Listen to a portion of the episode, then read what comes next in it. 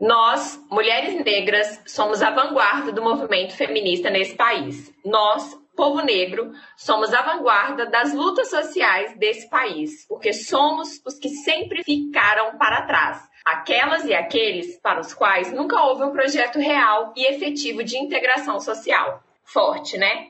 E é para ser mesmo. E é com ele que a gente começa esse episódio. A frase é de Sueli Carneiro, fundadora do Guerra 10 e do Instituto da Mulher Negra. Sueli Carneiro, Jamila Ribeiro, Antonieta de Barros, Laudelina de Campos, Melo, Carolina de Jesus, Nina Simone, Michelle Obama, Oprah, Rosa Parks, Dandara Zubi, Viola Davis, Dona Raimunda, Tereza Cristina. O que todos esses nomes têm em comum? São mulheres negras que se destacaram no Brasil e no mundo. No mês da consciência negra, comemorado no dia 20 de novembro, o Sofrência faz alusão à data relacionada à morte de Zumbi dos Palmares, líder do Quilombo dos Palmares, para questionar: consciência negra? Sim, eu, Monalisa Coelho, mulher negra, assumo o posto da minha amiga Cecília Santos. E junto com a jornalista Luana Fernanda, também mulher, negra, debatemos o que significa habitar essa pele no Brasil. Porque, diferente do que muita gente ainda acredita, o racismo existe e vive do nosso lado e está mais do que presente na nossa sociedade. E como mulheres, a gente sente todas as consequências disso, já que sofremos tripla violência de classe, gênero e raça. Enquanto nossa existência é um desafio diário, é dever do sofrência conversar sobre histórias cruzadas que permeiam nossa vida. Falar sobre a nossa negritude, nossos caminhos, nossa resistência. Bora lá?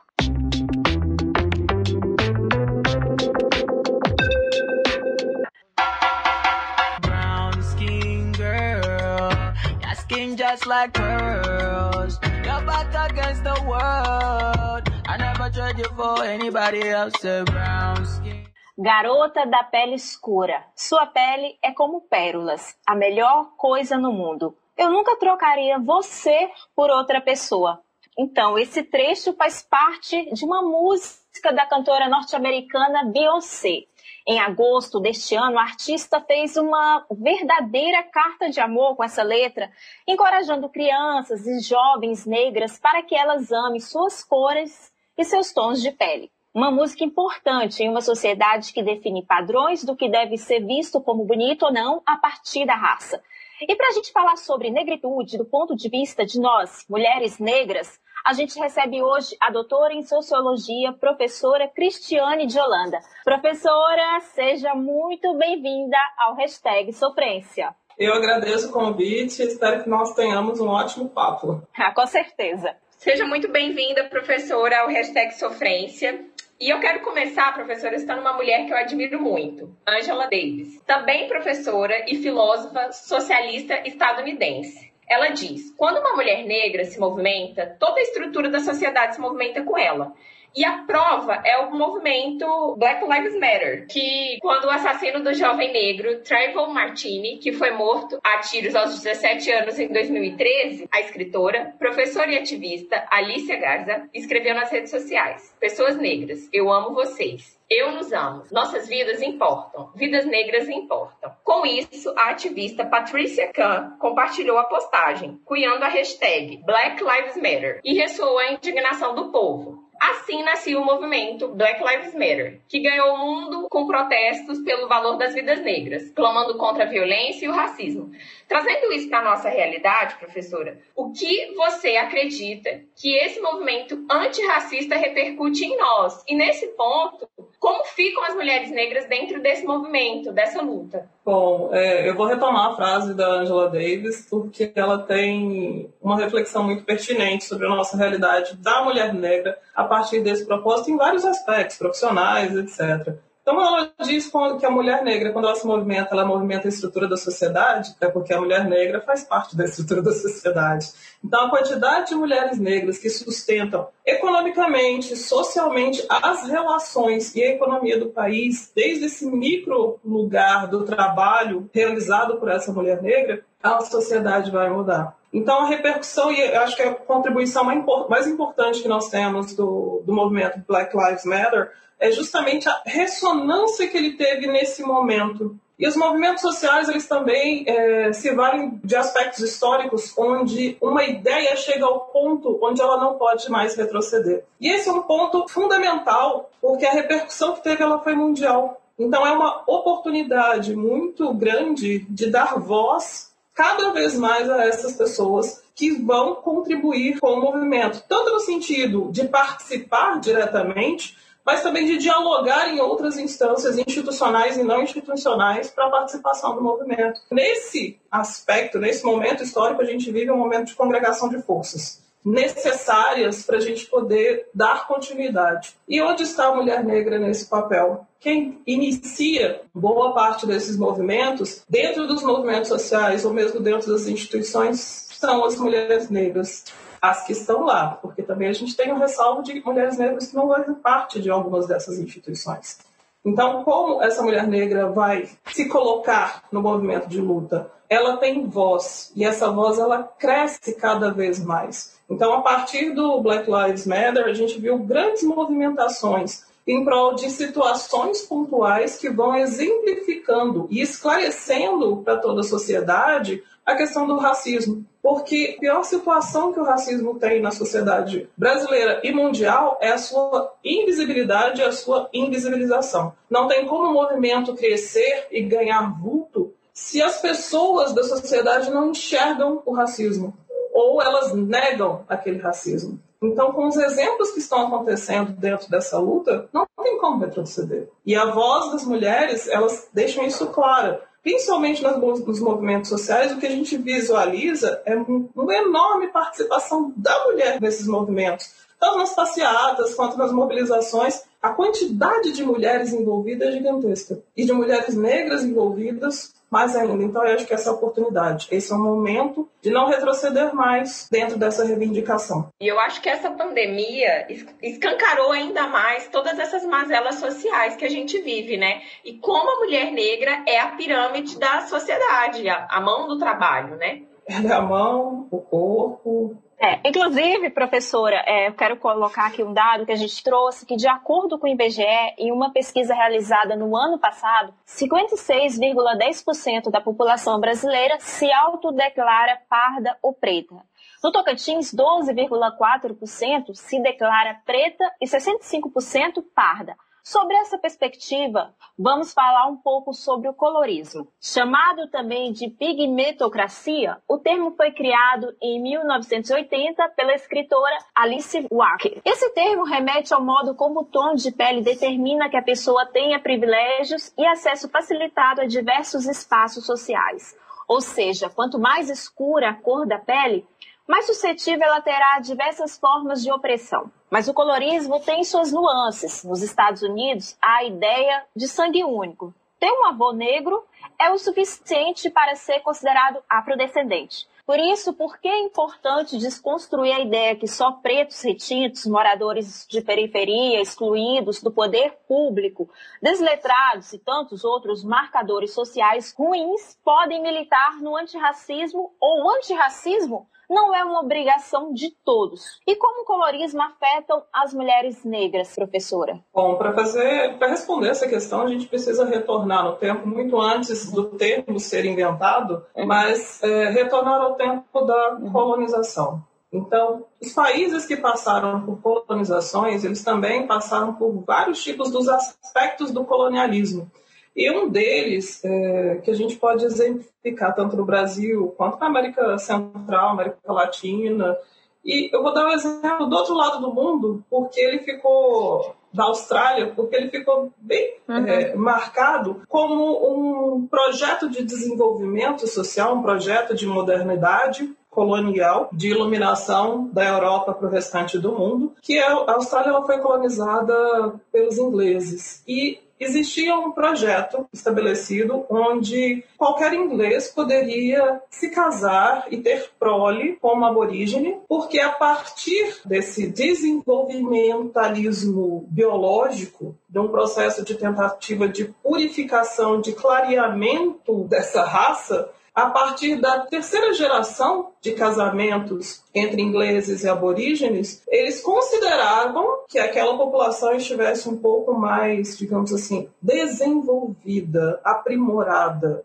É um absurdo, claro, mas isso existiu. E a gente não pode negar que talvez não seja aplicado da mesma forma tão tecnicista aqui no Brasil, mas isso também aconteceu. E isso está profundamente internalizado nas nossas relações sociais e na nossa representação sobre si mesmo e sobre o outro.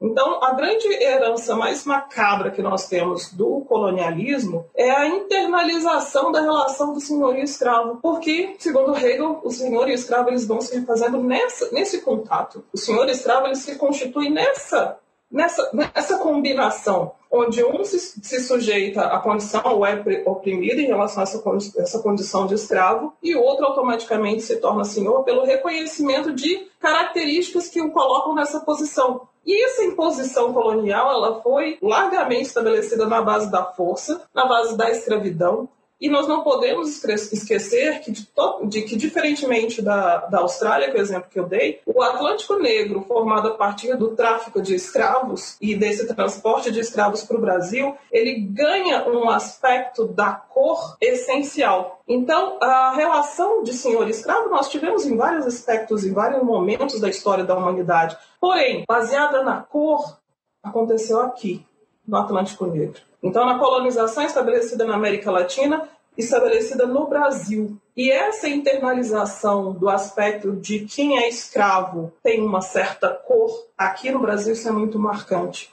Isso determinou, além das relações sociais, determinou as formas de trabalho. E é por isso que a representação geral da, da população brasileira, quando nós nos referimos a que tipo de trabalhos e que tipo de pessoas executam esses trabalhos, nós podemos perceber que se você pergunta isso para qualquer civil, para qualquer pessoa na população, como você representa a imagem de um CEO de uma empresa multinacional? Ele descreve uma característica de pessoa. Como você representa alguém que tem um trabalho ou mora lá na periferia?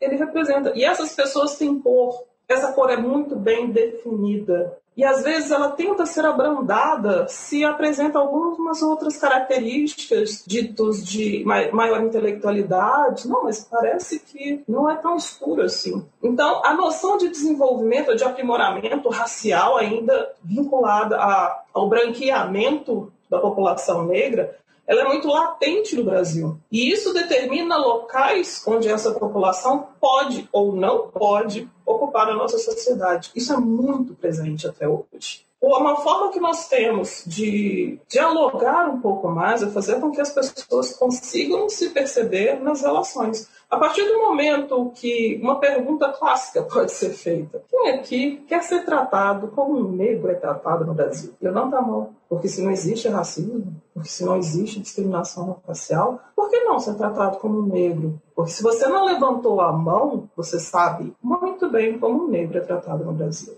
professora. Ainda bem que eu estou aqui é. sentada. E aí, o que que acontece? Esse processo do colorismo, eu vejo muito ele aplicado assim na minha vida, né? A minha mãe é uma mulher da pele preta, mais retinta do que a minha. E durante toda a minha vida, eu, enquanto uma mulher negra, classe média, que estudou em escolas particulares, é, quando eu lanço meu olhar para trás, no meu passado, eu vejo assim que eu era a única negra da minha escola, às vezes eu era a única negra da minha sala. Já teve épocas de eu ser a única menina de cor. E assim, é, eu ainda não sou o retinto. E eu sentia o preconceito, porque é isso que as pessoas não entendem. Independente da sua cor, né? E aí quem tem o privilégio da branquitude e é racista, ele vai ele vai esboçar, ele vai colocar para fora esse racismo. E eu me lembro que os meus colegas de classe viravam para mim e falavam: por que, que você tem essa cor de quem não toma banho? Você é suja. Então, assim, são essas pequenas coisas. Claro, quem tem, igual é, você falou, quem tem essa, esse tom de pele bem mais escuro, sofre muito mais. Sofre muito mais e o processo é muito mais cruel.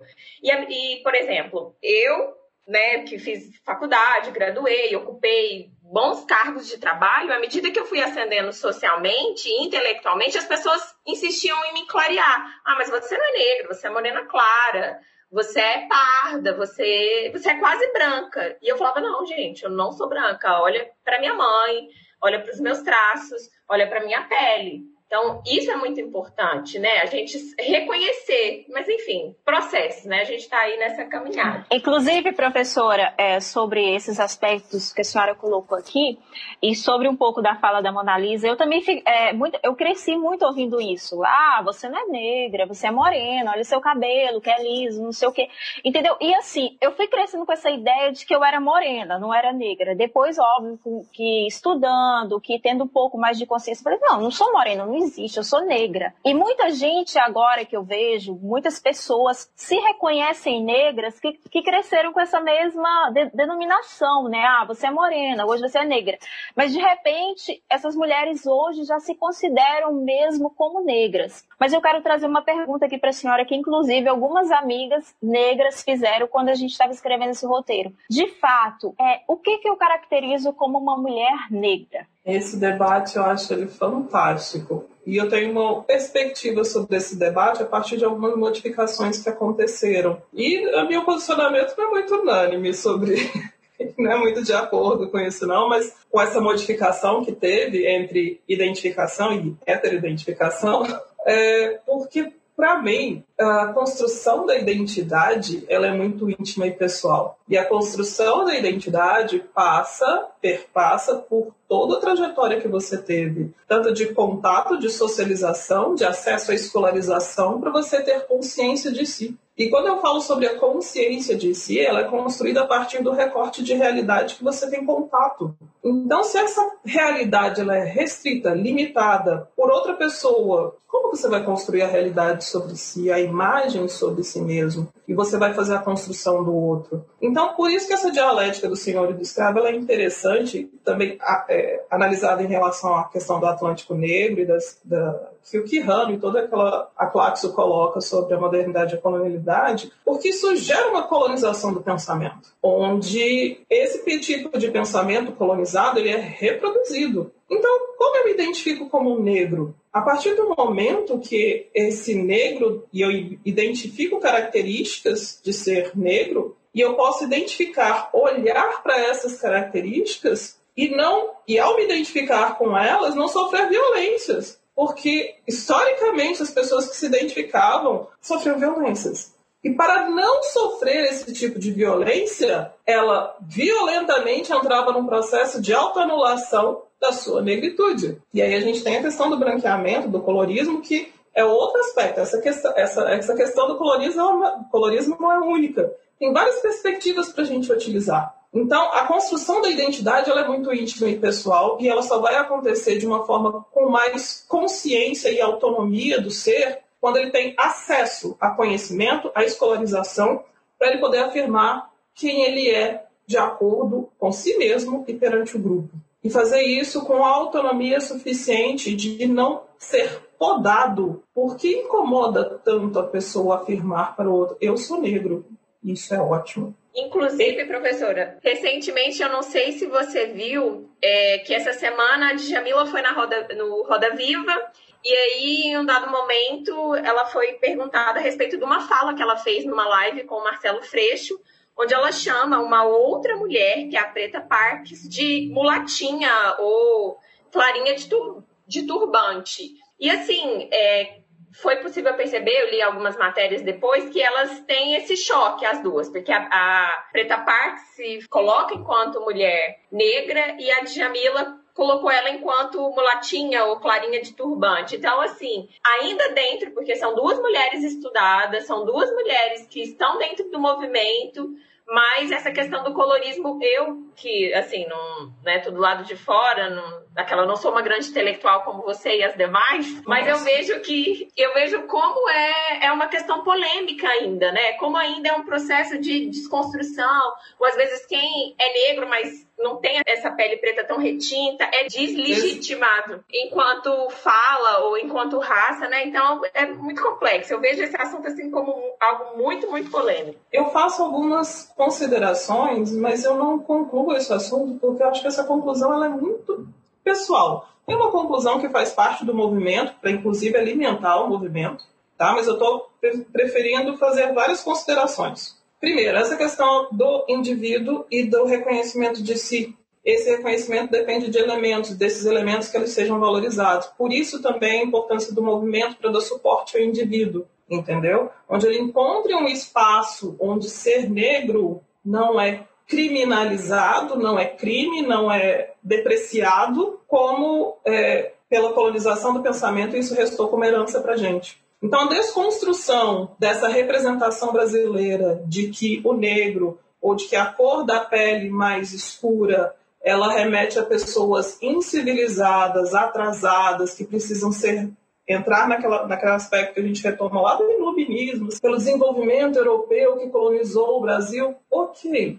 Mas aí a gente tem outro aspecto também que entra nessa questão. Não assisti o programa da Djamila, porque, é, mas entra um, num outro ponto onde é importante para a pessoa ela reunir elementos, características é, pessoais e eu trabalhei muito tempo com antropologia do corpo também, então a construção dessa consciência, dessa imagem de si, ela é fundamental o indivíduo se assumir perante a sociedade, fazer isso com uma tal convicção que eles ganhem maior resiliência às adversidades que a gente tem na vida, porque na criação de crianças negras, o que se vê um relato de pais recorrentemente, e eu falo isso com experiência no sistema da escola básica, é que o pai dessa criança negra em idade escolar que sofre essas violências, ele gasta muito mais tempo tentando refazer a, as mágoas e tudo que ele sofreu de preconceitos e discriminações do que ele poderia, que essa criança poderia ter tempo em estar estudando. Então, entra em vários aspectos. Então, é importante o desenvolvimento da imagem de si, da valorização dessa imagem como algo positivo para que ela possa assumir essa identidade como parte dela e como uma questão importante para ela conseguir seguir na vida como ser, a partir da afirmação da sua identidade, não mais daquela perspectiva da negação de si mesmo.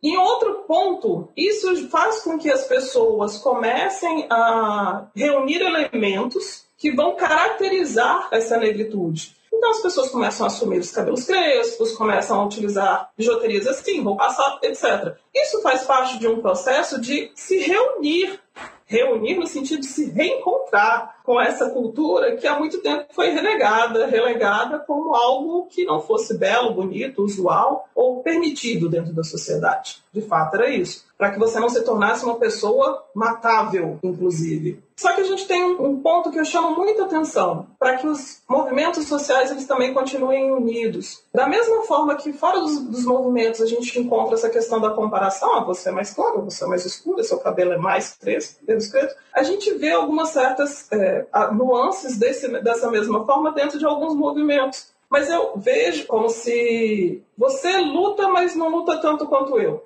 Então, eu não vejo o porquê, mas isso acontece, mas a gente verifica muito a presença desse tipo de comportamento, que como se a pessoa precisasse essencializar ao máximo todas as características, mas isso é um processo muito individual que acontece paulatinamente com o grupo, e eu acho que essa rivalização no sentido de que eu me assumi como negra, então eu sou mais negra que você, isso não chega a lugar nenhum, inclusive dificulta o próprio movimento, e aí eu falo dos movimentos sociais, e da relação da construção da imagem da pessoa com ela mesma, da, da afirmação da identidade. Aí eu chego no ponto da heteroidentificação, que foi uma modificação importante que nós tivemos nas políticas de cotas, brasileiras para acesso à educação. Eu só queria lembrar que isso começou com o direito ao trabalho, não com o direito à educação. Então, numa ação no STF, foi um candidato de concurso questionou a questão da, das cotas por que,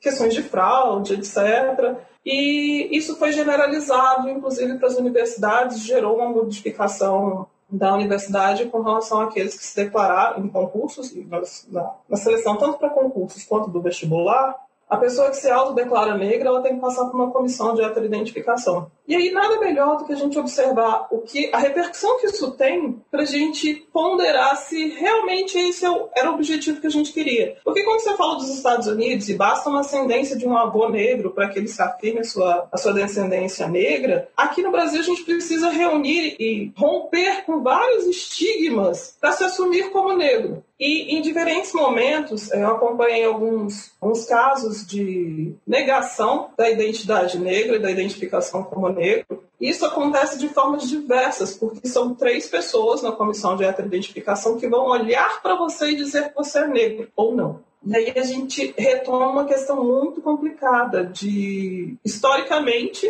ele ter passado a sua trajetória como ser negro, para se identificar, inclusive, como negro, para depois, quando ele consegue assumir isso para si, vem o outro fator externo e fala assim, você não é negro. Não é uma questão que eu fecho como certo ou errado, bom ou mal, simples, porque isso não entra em questão, a gente precisa avaliar. E precisa avaliar que direito ao trabalho é diferente de direito à educação. Quando você nega a educação para uma pessoa que está ingressando na universidade, você está negando futuramente o mercado de trabalho para essa pessoa também. E a maior qualificação dela. Hum. Lembrando que a educação dos negros ela já foi tardia, eis o grande ponto. E aí, para exemplificar os perigos que a gente pode incorrer, é, eu acompanhei um caso que foi judicializado, onde a pessoa prestou, acho que foi para psicologia, ela foi categorizada como negra. Ela prestou para vestibular para, eu não lembro a segunda faculdade, ela foi categorizada como negra. Quando ela fez vestibular para medicina, ela já não era negra mais. Então, ela teve três avaliações de comissão de heteroidentificação,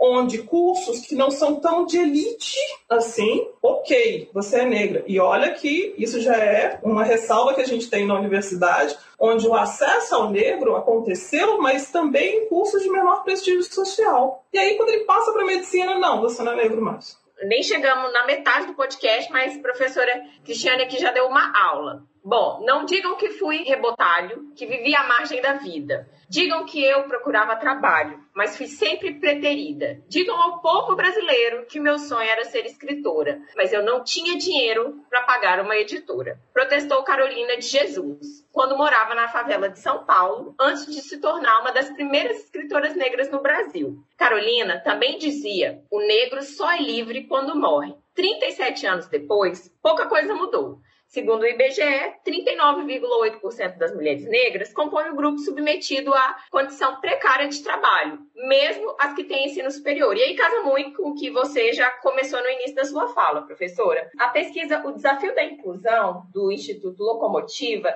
revelou que o salário de uma mulher negra com ensino superior concluído é, em média, R$ 2.900, enquanto de uma mulher branca, no mesmo cargo, é de R$ 3.800 o que nos traz a desigualdade e um abismo entre mulheres negras e os demais grupos socio-raciais. Sobre esse assunto, eu gostaria aqui de colocar o depoimento de uma mulher negra, doutoranda na UNB, Isadora Nogueira, que ela fala um pouco a respeito da invisibilidade da mulher negra no ensino superior sobre o lugar da mulher negra dentro da universidade foi uma coisa que me inquietou tanto ao longo da graduação enquanto uma acadêmica negra e estudante de direito, que a minha monografia, o meu trabalho de conclusão de curso foi a análise do acesso de acadêmicas negras e quilombolas no curso de direito da Universidade Federal do Tocantins salvo engano, eu defendi em 2017, né? Porque é muito evidente né, essa questão quantitativa que eu coloquei. É só a gente fazer o teste do pescoço, quer dizer, ao longo da graduação eu tive uma professora negra. No mestrado eu não tive nenhuma. No, agora no doutorado me,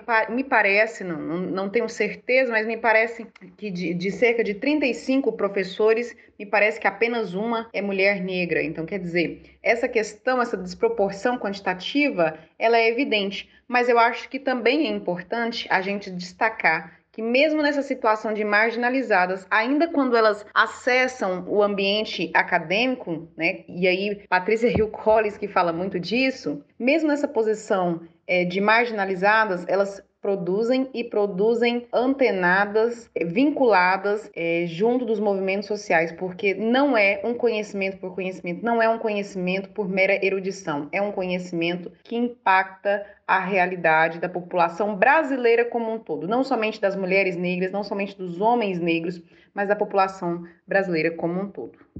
Bem, professora, com a fala da Isadora, a gente consegue perceber o quão forte, né? Ela já está no doutorado e no decorrer desse percurso ela teve duas professoras. E diante disso eu quero saber qual a razão para a disparidade nesse nível, mesmo com o aumento no nível da escolaridade, e aí graças às políticas de cota racial. Uma vez que, segundo o IBGE, 10,4% de mulheres pretas e pardas concluem ensino superior. Então isso me leva a acreditar, a mulher negra ainda está nessa pirâmide? Qual o lugar do ensino superior? É a pergunta sobre a estatística. Porque a estatística, olhando de uma forma geral, ela massifica o lugar onde ela ocupa 10% concluíram o ensino superior. Em quais cursos? E a partir desses cursos elas tiveram acesso a quê? A que lugar na sociedade? E aí a gente verifica que na avaliação das políticas de cotas nas universidades, essas mulheres entraram em cursos de menor prestígio social, que vão gerar menores salários também. Isso tem uma consequência, um impacto direto na análise que a gente faz. E eu não separo dessa análise sempre de primeiro construção da consciência, construção de si, construção da relação com o indivíduo, local econômico ocupado, força de trabalho, acesso à educação. Então, fazendo essa trajetória, que cursos elas terminaram e esses cursos garantiram acesso a quê? Porque quando a gente fala da política de cotas, a gente fala da política de acesso e permanência com qualidade no ensino superior. Ok, mas isso precisa também de uma perspectiva de acesso a trabalho e emprego, né? E essa perspectiva de trabalho e de acesso a esse emprego, a esses tipos de trabalho, de acordo com quais cursos que elas fizeram, e esses cursos permitiram acesso a quê? Então, a política de cotas, ao meu ver, ela não se encerra somente aí nesse ponto, porque a gente prescinde dessa avaliação de que lugar que elas terminaram, porque assim, é um avanço? Ótimo. Mais mulheres negras entraram na universidade. Perfeito. Mas elas entraram onde? Isso garantiu o acesso a quê? Porque a gente já tem mais de 10 anos de políticas de cotas, a gente já, já pode fazer essa análise para poder perceber de que forma a política pública impactou de fato a sociedade. Então, essa, uh, o Brasil, ele, às vezes, ele avança muito na implementação de uma política pública, mas ele peca no sentido de fazer a avaliação dessa política pública, ou seja, se essa, se essa legislação foi aprovada, ela realmente surtiu os efeitos que foram esperados dela nesse momento. E aí, quando a gente analisa isso em relação à fala da Isadora, por exemplo, a Isadora fez faculdade de Direito e ela está num, num doutorado de Direito na UNB. Direito. Ela teve uma professora negra e depois ela teve outra professora negra. Então essas mulheres negras não estão aí. Eu dou aula numa faculdade de direito e eu ocupo vaga. E essa é uma história que eu tentei, eu contei numa outra faculdade e só me confirmaram. Era uma perspectiva que eu tinha que era muito particular, mas pela experiência que eu tive só foi confirmado. Eu ocupo cadeiras tradicionalmente ocupadas por homens brancos na universidade. Então, quem são as pessoas autorizadas a falar sobre o Estado ou os estados internacionais. Geralmente, a cadeira de direito constitucional e de direito internacional é ocupada por homens brancos e, de preferência, com ascendência europeia, principalmente na área de direito internacional. Nossa! E fui pro. E eu falei assim: será que é, tem uma, um deslocamento aqui que eu toque em pontos de direito constitucional que são absolutamente necessários quando eu vou falar sobre direitos sociais? E às vezes eu percebo que as pessoas não têm tanto respaldo, ou ressalva. Será que isso é importante? Não, basta ler a Constituição e decorar. Eu falei, não, não funciona assim. Aí eu fiz esse mesmo experimento. Eu fui fazer uma fala na Faculdade de Relações Internacionais e repeti esse comentário. Eu falei, ó, a gente tem que começar a trabalhar do lugar onde a gente está. Esse é o nosso local de força. Esse é o nosso local de estabilidade. Então a gente tem que olhar para as nossas instituições, a gente tem que olhar o local e o acesso que o lugar onde você está te permite para você começar a tecer diálogos e conversas que possam fazer com que as pessoas tenham outras sinapses sobre essas questões raciais, de gênero, etc., para a gente poder conversar. E eu pergunto para vocês, eu não sei se isso acontece aqui também, mas tradicionalmente eu observo que nos cursos de direito, os professores que dão aula de direito constitucional e de direito internacional são brancos e de ascendência europeia. A plateia começou a rir. Ah, aqui é igual, professora. Eu falei, gente, eu ainda quero encontrar uma faculdade de direito que tem uma mulher negra como eu dando aula de direito constitucional e de direito internacional. Porque Professora, nesse ponto eu me sinto meio só. Você está abrindo caminhos, professora. Está desbravando. Pioneira. É. A senhora é pioneira.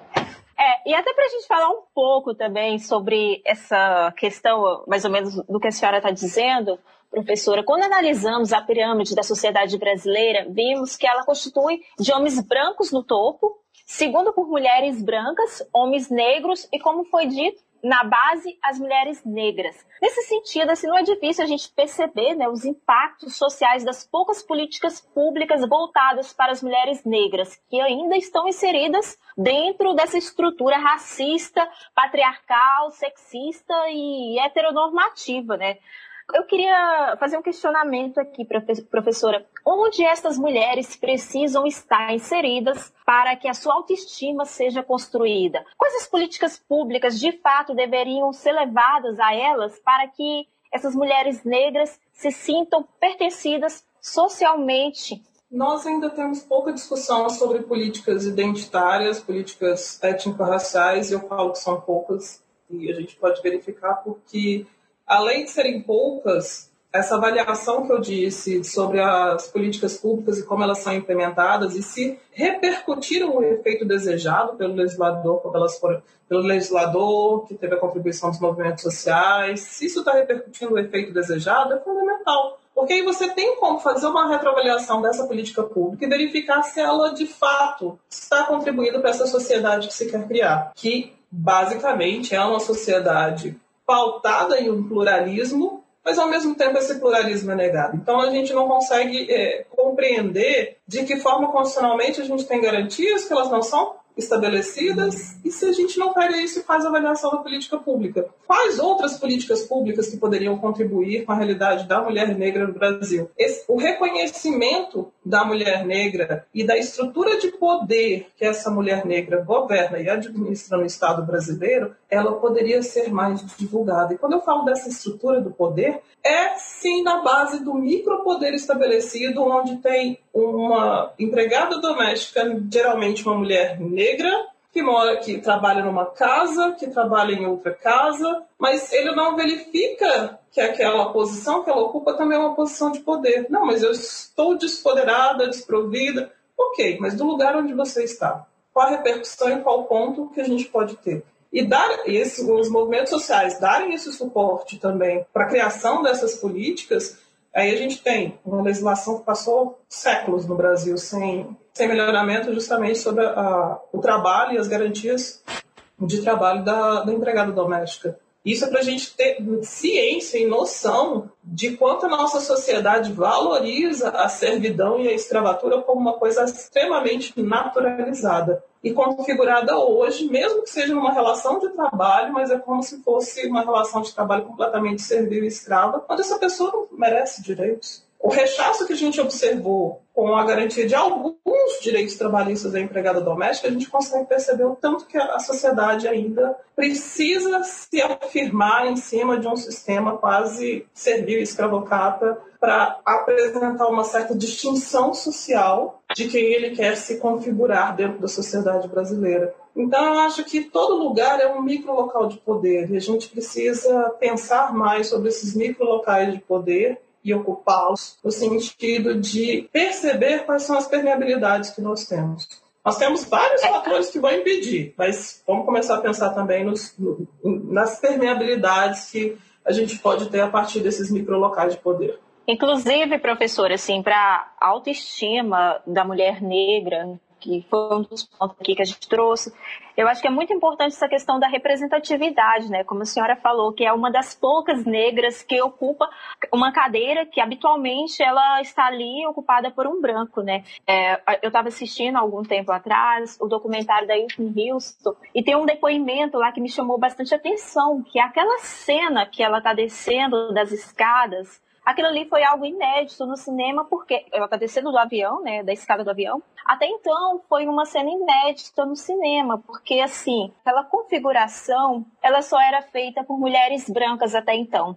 Então, assim, eu acho que a partir do momento que a gente começa a ver que outras pessoas estão em lugares que a gente poderia estar, o que a gente queira estar, eu acho que a, a partir desse momento, eu falo como mulher negra, né, eu acho que a nossa autoestima começa a ser construída ou reconstruída. Sim. Bom, e... eu vou pegando o gancho de uma fala da professora Cristiane, porque é, isso é uma das várias violências que a mulher negra sofre, né? A gente começou falando da tripla violência que a gente, a gente sofre, né? E é importante na construção do pensamento feminista negro, eu vou citar aqui, e na luta antirracista, Sueli Carneiro, que é ovacionada como uma referência e inspiração, né? Reconhecida dentro da militância de raça e de gênero, e segundo ela, ser mulher negra é experimentar essa condição de asfixia social. Trazendo essa fala para a prática, de vida, é possível entender o que o Atlas da Violência de 2019 do Fórum Brasileiro de Segurança Pública mostra, professora. Ele fala que 66% das mulheres assassinadas no país são negras. O Atlas aponta que enquanto a taxa de homicídio de mulheres não negras aumentou em 1,6 entre 2007 e 2017, a de homicídio de negras cresceu 29,9%. Considerando apenas o último ano possível da pesquisa, o índice de homicídio de mulheres não negras foi de 3,2 para cada 100 mil mulheres não negras, ao passo que entre as negras a média foi de 5,6 para cada 100 mil mulheres desse grupo. O que esse avanço muito superior de violência entre mulheres negras sinaliza, professora? A falta de políticas públicas direcionadas para esse grupo pode ser considerado um reflexo dessa violência? Sim, e apesar de eu perceber que não será uma estatística positiva, é, eu quero ver o Atlas da Violência desse ano porque toda a discussão feita há décadas em que onde se dizia que não é o que elas vestem, não é onde elas estão, dentro de casa durante uma pandemia, a violência doméstica aumentou estrondosamente. A violência contra mulheres e contra meninas aumentou estrondosamente. Então, acho que diante dessa, uma, dessa perspectiva, dessa nova estatística, que argumento mais construir para dizer que não, Depende do que veste, depende da, da religião, depende, não depende. Depende da naturalização da violência que é estabelecida contra a mulher em uma sociedade que tem um patriarcado como base estrutural, onde essa mulher ela tem um estereótipo a cumprir dentro desse estatuto social. E perceber que uh, a categorização do estereótipo da mulher como se fosse uma criatura só, que não tem possibilidade de ter outras características, atribuições, e fechá-la dentro de um estereótipo de gênero que massacra, a violência é uma tentativa de conter a mulher. Ao fim e ao cabo, é uma tentativa de contê-la dentro desse estereótipo e demonstrar o tanto que a sociedade brasileira, que tem essa base extremamente machista e patriarcal, faz com que ela tenha que se reduzir àquele local onde se quer de desvalorização, de violência, de crítica, e é uma tentativa de controlar a mulher. E eu acredito que, apesar da violência ter aumentado, a consciência ou as políticas públicas que vão trabalhar nesse meio, e aí é, entra os movimentos que são mais localizados. E entram políticas públicas que são voltadas para as mulheres negras, porque, como a gente já viu, majoritariamente pertencente da estrutura de poder da sociedade são mulheres negras. Então, políticas públicas mais específicas voltadas para essas mulheres, elas são necessidade elas não são uma, uma tentativa de invisibilizar outras mulheres, como a gente geralmente escuta momentos dessa forma. Não, a gente está criando políticas públicas para as pessoas que precisam dessa política pública. Isso é o que a gente espera das instituições, que elas possam nos atender dentro das necessidades que nós temos. Apesar de, ultimamente, a gente ter passado por uma certa dita crise de, das instituições em geral, mas para essas instituições coexistirem ou se reorganizarem e continuarem existindo, é necessário que elas possam ouvir essa população e trabalhar de acordo com as necessidades que essa população tem, que as mulheres negras têm, no sentido de garantir a sua integridade física, de garantir acesso à educação, quesitos tão básicos, mas que recorrentemente são violados ou revitimizados dentro das estruturas da segurança pública. E aí eu falo, é, trago como exemplo sobre a estrutura da segurança pública, porque o último Plano Nacional de Segurança Pública é o primeiro plano de segurança pública no Brasil onde tem a previsão da necessidade da, das várias polícias fazerem estatística do seu trabalho e da criminalidade, coisa que não tinha antes. Então, a estatística, fazer esse accountability que é previsto dentro dessa política pública, exige com que ela tenha uma curacia muito maior na realização do trabalho. E no ano passado, a gente publicou, eu e uma aluna minha, a Cristina, uma pesquisa sobre os casos de estupro na cidade de Palmas. E muita gente questionou a gente, mas por que vocês não pegam os dados da saúde? Os dados da saúde são mais completos. Eu falei, a gente sabe que os dados da saúde são mais completos. Mas a atual política nacional de segurança pública obriga as polícias em geral a fazerem as suas próprias estatísticas.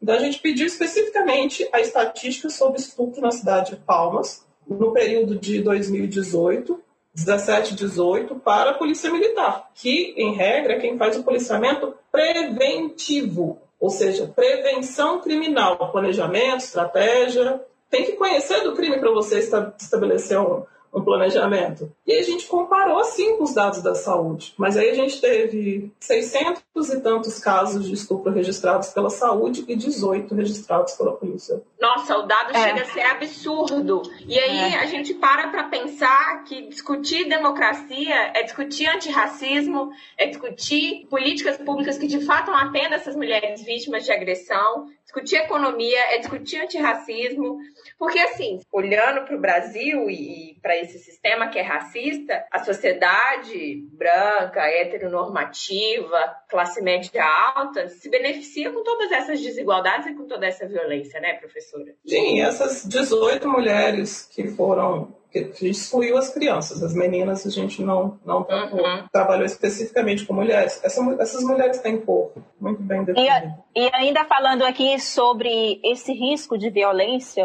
né, professora, pegando o gancho, ser mulher significa né, sofrer esse risco de violência físico ou sexualmente a cada 12 segundos no Brasil.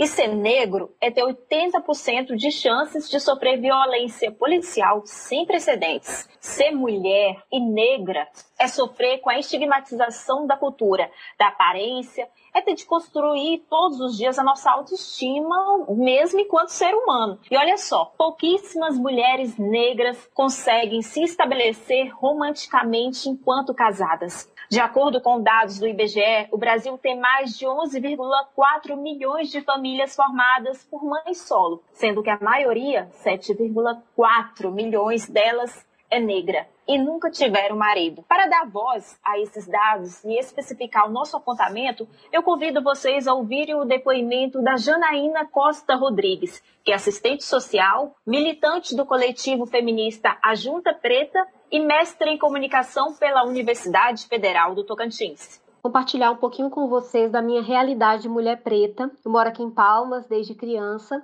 Eu sou mãe, de dois filhos, de 10 e de 8 anos. Eu sou assistente social, servidora pública efetiva do Estado e do município. Eu trabalho em dois espaços né, de trabalho, de atuação. É, na minha vida de mulher negra, nada foi fácil. É, nunca as coisas são fáceis para nós, porque a gente não pode esperar por herança ou por receber algo que venha da família. A gente precisa lutar três vezes mais. E essa luta, na minha realidade, ela foi canalizada toda para a educação. Mesmo vindo de família pobre, é, eu priorizei um estudo na minha vida. Eu pude priorizar pelo trabalho da minha mãe e do meu pai, pelo esforço que eles fizeram para que os filhos pudessem formar e fazer faculdade. Para a gente, mulher preta, a graduação ela ou vem com bolsa em universidade particular que foi o meu caso, ou vem por meio do acesso ao curso superior é, de políticas de ações afirmativas, né? E aí, depois de ter concluído a graduação, é, eu constituí família e o exercício, a tarefa de ser mãe, né, solo de duas crianças, trouxe para mim a responsabilidade grande, né, de manter,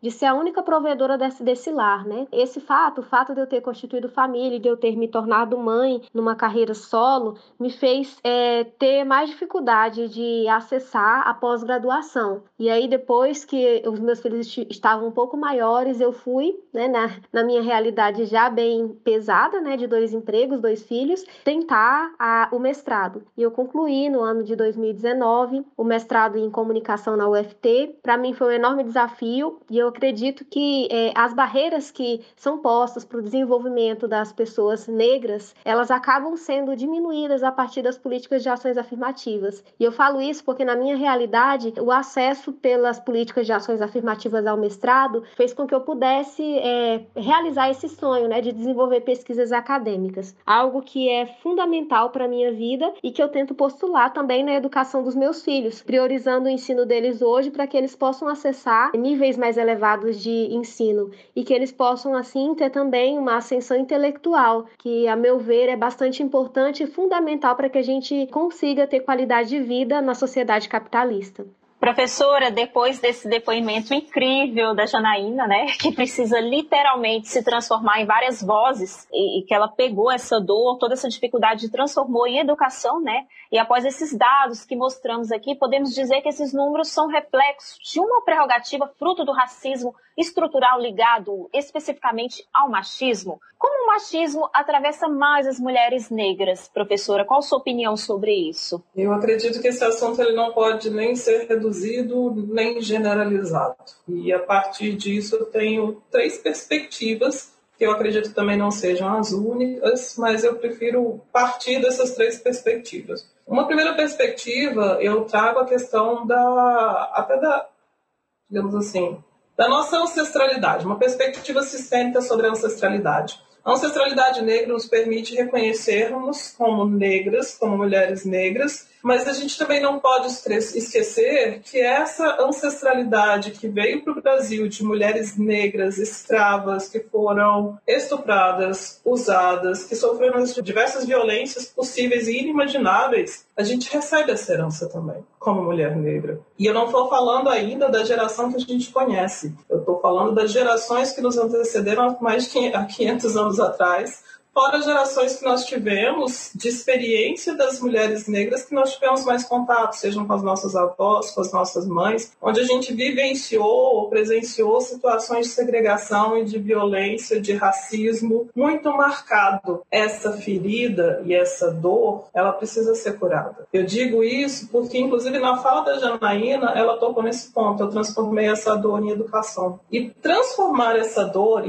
curar essa dor, e eu falo até mais, curar essa dor é uma necessidade, porque a gente revivencia também, numa, numa perspectiva individual, a gente pode, isso pode gerar uma, uma vivência quase cíclica de outros padrões de violência, de medos, de receios, de passar por novas violências, até de uma forma muito mais inconsciente. Lembrando também que a gente tem essa perspectiva do grupo que passou por essas violências. Então, assim, é, primeiro ponto, a gente precisa curar essa dor, curar essa ferida, porque é, e aí vem outras ciências estudando isso, epigenética, etc. DNA não passa só biologia, passa crença, passa traumas, passa várias experiências. E essa é uma perspectiva que, inclusive, eu utilizo na disciplina de Direito Internacional para explicar xenofobia. Porque algumas pessoas têm certas aversões que não sabem de onde vieram, mas simplesmente não gostam do país tal, da nacionalidade tal, dói quando escuta uma determinada língua. E a gente consegue perceber que essas dores estão dentro dessa perspectiva geracional segunda perspectiva que eu trago para a gente analisar essa questão é a perspectiva do modelo matrimonial estabelecido. Por quê? Porque nós temos, primeiro, essa herança da colonização, onde a exotização, a hipersexualização da mulher negra faz com que ela seja utilizada como uma forma de lazer, mas para compromisso e gerar filhos, que seja uma mulher mais branca, porque a prole tem que embranquecer também. Então, isso gera uma perversidade dentro desses relacionamentos que deixam essa mulher negra muito mais sujeita a violências e a não vivenciar essa experiência do matrimônio, do companheirismo. E aí eu trago uma outra perspectiva. É, será que esse modelo de matrimônio estabelecido realmente é um modelo que se quer? Porque quando uma mulher estuda geralmente a mulher negra estuda, ela começa essa escolarização um pouco mais tardiamente. E aí ela já não encaixa muito naquele modelo onde, ela onde a mulher tem que se casar jovem, ter filhos logo, porque ela foi estudar. E ela foi provavelmente se casar muito mais tarde, porque ela já entrou mais tarde na escola, ela até terminar o mestrado, o doutorado dela, e esse padrão de relacionamento, de matrimônio ainda estabelecido no Brasil, é como se fosse uma coisa não tenha filho jovem, é muito biologicista nesse sentido, o que precisa ser, ao meu ver, completamente rompido, mas permite que a gente considere que é, será que o modelo do matrimônio é o modelo ideal? Ou talvez algumas outras conformações que nós temos de solidariedade de grupo sejam melhor aproveitadas por, pelas mulheres em geral. Porque a gente tem que enfrentar essa perspectiva da objetificação da mulher negra, porque isso está na representação masculina, muito latente. E aí trago uma terceira perspectiva para a gente analisar. Eu não vou fechar nenhum dos assuntos, eu acho que eles têm que ficar abertos para a gente discutir, que é a perspectiva econômica. A gente sabe que o matrimônio produz muito mais renda, diminuição de custos e melhor qualidade de vida, porque são dois trabalhando em prol do próprio casamento, da relação do casal, e dos filhos. Quando uma mulher negra trabalha sozinha e tem que manter a sua prole, ela falou muito bem. A gente não pode, acaba não dependendo de herança. De onde saiu essa herança? Porque ela não inclusive as ancestrais, elas realmente puderam se casar, tem essa transmissão de herança. Então, o que, que acontece? Existe uma relação muito perversa dentro dessa questão da, da solidão da mulher negra, porque entra a questão do, do matrimônio, às vezes velado, às vezes é, digamos assim, excluído como possibilidade porque ela não é vista como a pessoa que a família aceite para ser a esposa. Isso, ela, ela não é preferida. Ela não está no estereótipo, no modelo que a mamãe quer, como, como Nora. Às vezes, isso, ao, é, ao mesmo tempo que quando essa mulher negra tem filhos, isso é junta-se com a questão da solidão da maternidade, porque falta uma rede de apoio, porque não está no matrimônio, não, tem. Isso gera prejuízos econômicos gigantescos, porque a partir do momento que a mulher negra também resolve ser mãe, ela tem um decréscimo na carreira dela, porque ela para de poder crescer na carreira dela e geralmente os rendimentos dela diminuem. Isso é um clássico dentro da trajetória no ambiente de trabalho da mulher, numa, numa, perspectiva de carreira. E quando isso é reforçado pelos estereótipos de raça da mulher negra, de gênero e raça, e classe, porque também tem a perspectiva, não, ela não tem. É, isso aconteceu de uma forma muito próxima, onde um, um amigo meu comentou, não, mas ela não. Tudo bem eu namorar com ela, mas ela não tem. A prova é clarito para casar porque ela não tem dinheiro. Então, assim, eu, eu posso. É, ele poderia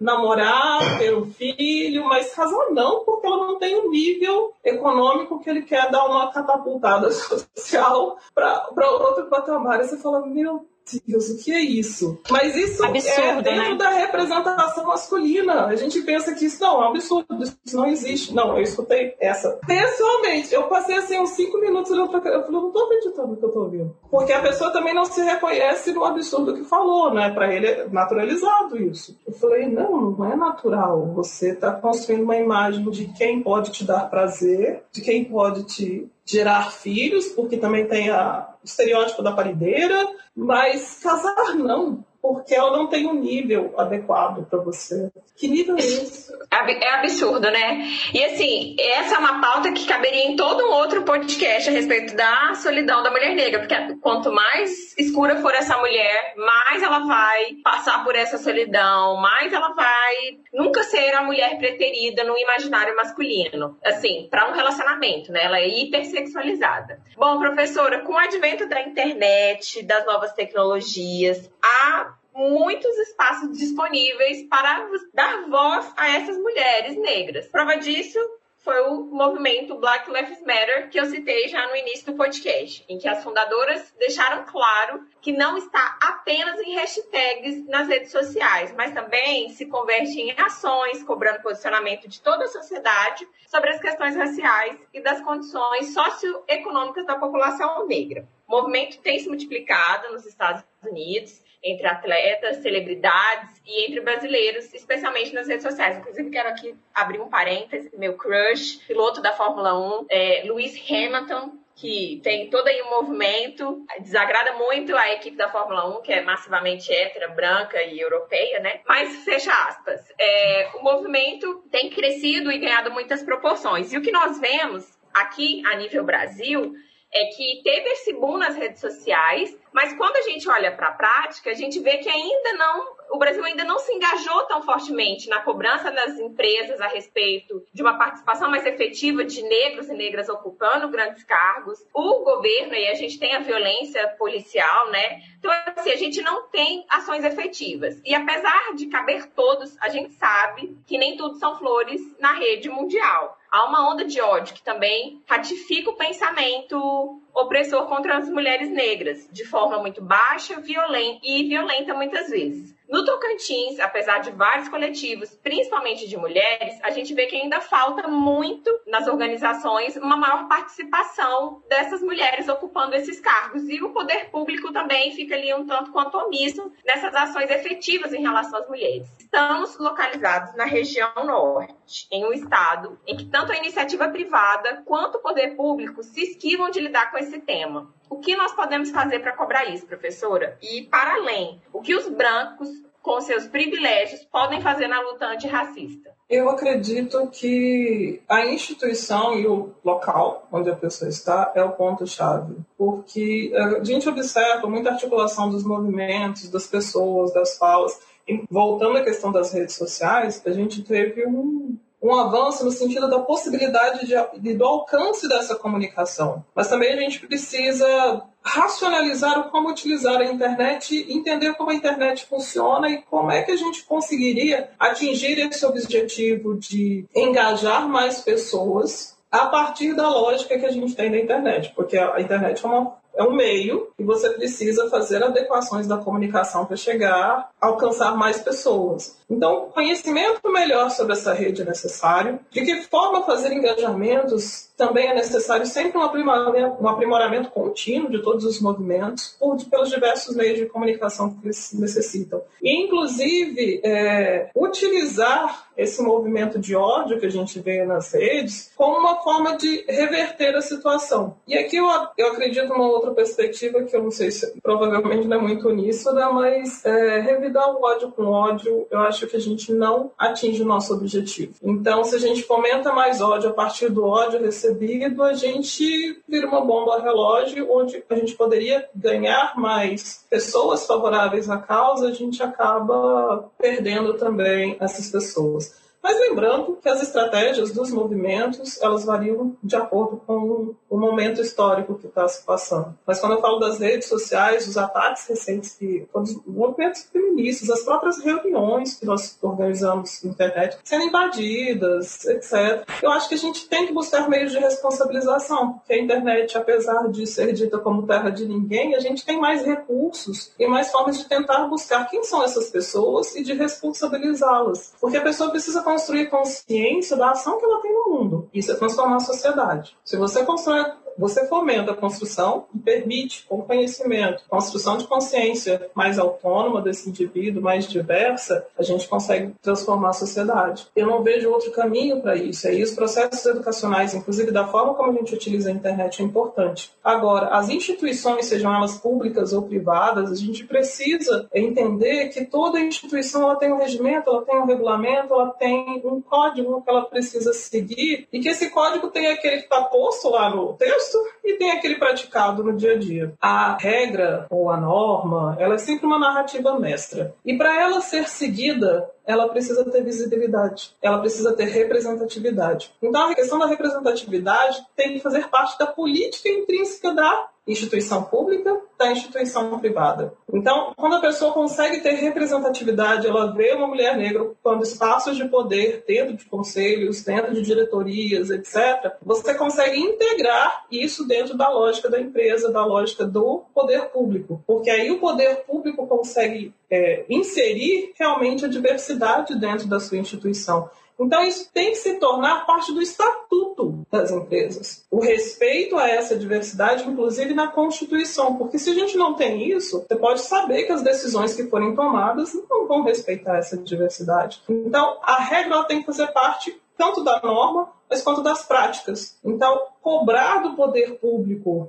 e das empresas no sentido de consome seu produto, não consome seu produto, sua empresa não está me representando porque ela não atribui os valores que são necessários para a sociedade que nós queremos criar, então o nosso coletivo, o nosso grupo de pessoas não vai consumir mais os seus produtos. Então, se você quiser sentar com esse movimento social, dialogar como, de que forma a sua empresa pode se adequar a esse novo tempo, nós estamos dispostos a dialogar sobre isso. Como o Estado, como a Prefeitura, como a Secretaria pode se adequar a esses novos tempos de respeito e de práticas de respeito a essa diversidade e com a presença representativa desses membros, aí esse é um ponto que a gente pode começar. Professora, eu estou quase pensando em fazer direito só para ser a sua aluna, pois eu quero fazer uma declaração que estou apaixonada, maravilhosa. Meu Deus!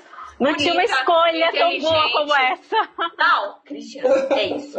Bom, e pegando esse gancho da sua fala, professor, eu queria só fazer uma observação que recentemente, no mês passado, a gente teve uma polêmica com a cofundadora do Nubank, onde, inclusive depois da entrevista dela no Roda Viva, ela, ela pediu desculpas porque numa fala, ela fala que é difícil encontrar negros para ocuparem grandes cargos de diretoria no, no Nubank, o que a gente sabe que é uma mentira. Mas enfim, é, inclusive teve várias pessoas no Twitter que cancelaram, que enfim falaram uma série de coisas, pessoas que cancelaram a conta no banco deixaram de ser correntistas. E aí eu acredito que é o início dessa mudança, né? Esse, esse movimento. A gente precisa estar se movimentando. Bom, eu quero fechar nosso programa com uma, uma frase aqui que para mim é chocante. Abre aspas. É possível escrever para um público sem nome e sem rosto, mas o ato de usar a voz exige que haja alguém ouvindo e, portanto, estabelece uma conexão. Para as afro-americanas, e aqui penso que também pode ser estendido para as mulheres negras em geral, o ouvinte mais capaz de romper a invisibilidade criada pela objetificação das mulheres negras é outra mulher negra. Esse processo de confiança uma nas outras pode parecer perigoso, porque somente as mulheres negras sabem o que significa ser mulher negra. Mas se não escutarmos umas às outras, quem vai nos escutar? Fecha aspas. Esse trecho é do livro Pensamento Feminista Negro, da socióloga e influente autora feminista Patrícia Hill Collins. E assim encerramos por hoje. Gostaria de agradecer a todas as maravilhosas que estiveram com a gente nesse episódio. Somos muitas e podemos fazer de nós uma única voz para buscarmos mais respeito e equidade. Bom, gente, chegamos ao fim do episódio. Eu queria agradecer a Janaína, a Isadora e especialmente a professora Cristina, que foi assim incrível, maravilhosa, que esteve conosco aqui e deu uma verdadeira aula. Eu que agradeço, muito obrigada pelo convite e oxalá mais espaços de discussão e de fala para a gente poder dar voz às mulheres negras aqui no Brasil. Essa mulher é maravilhosa. Eu quero conhecer essa mulher e dar um abraço pessoalmente nela. Sou boa, Abraço, gente. muito bem-vindos.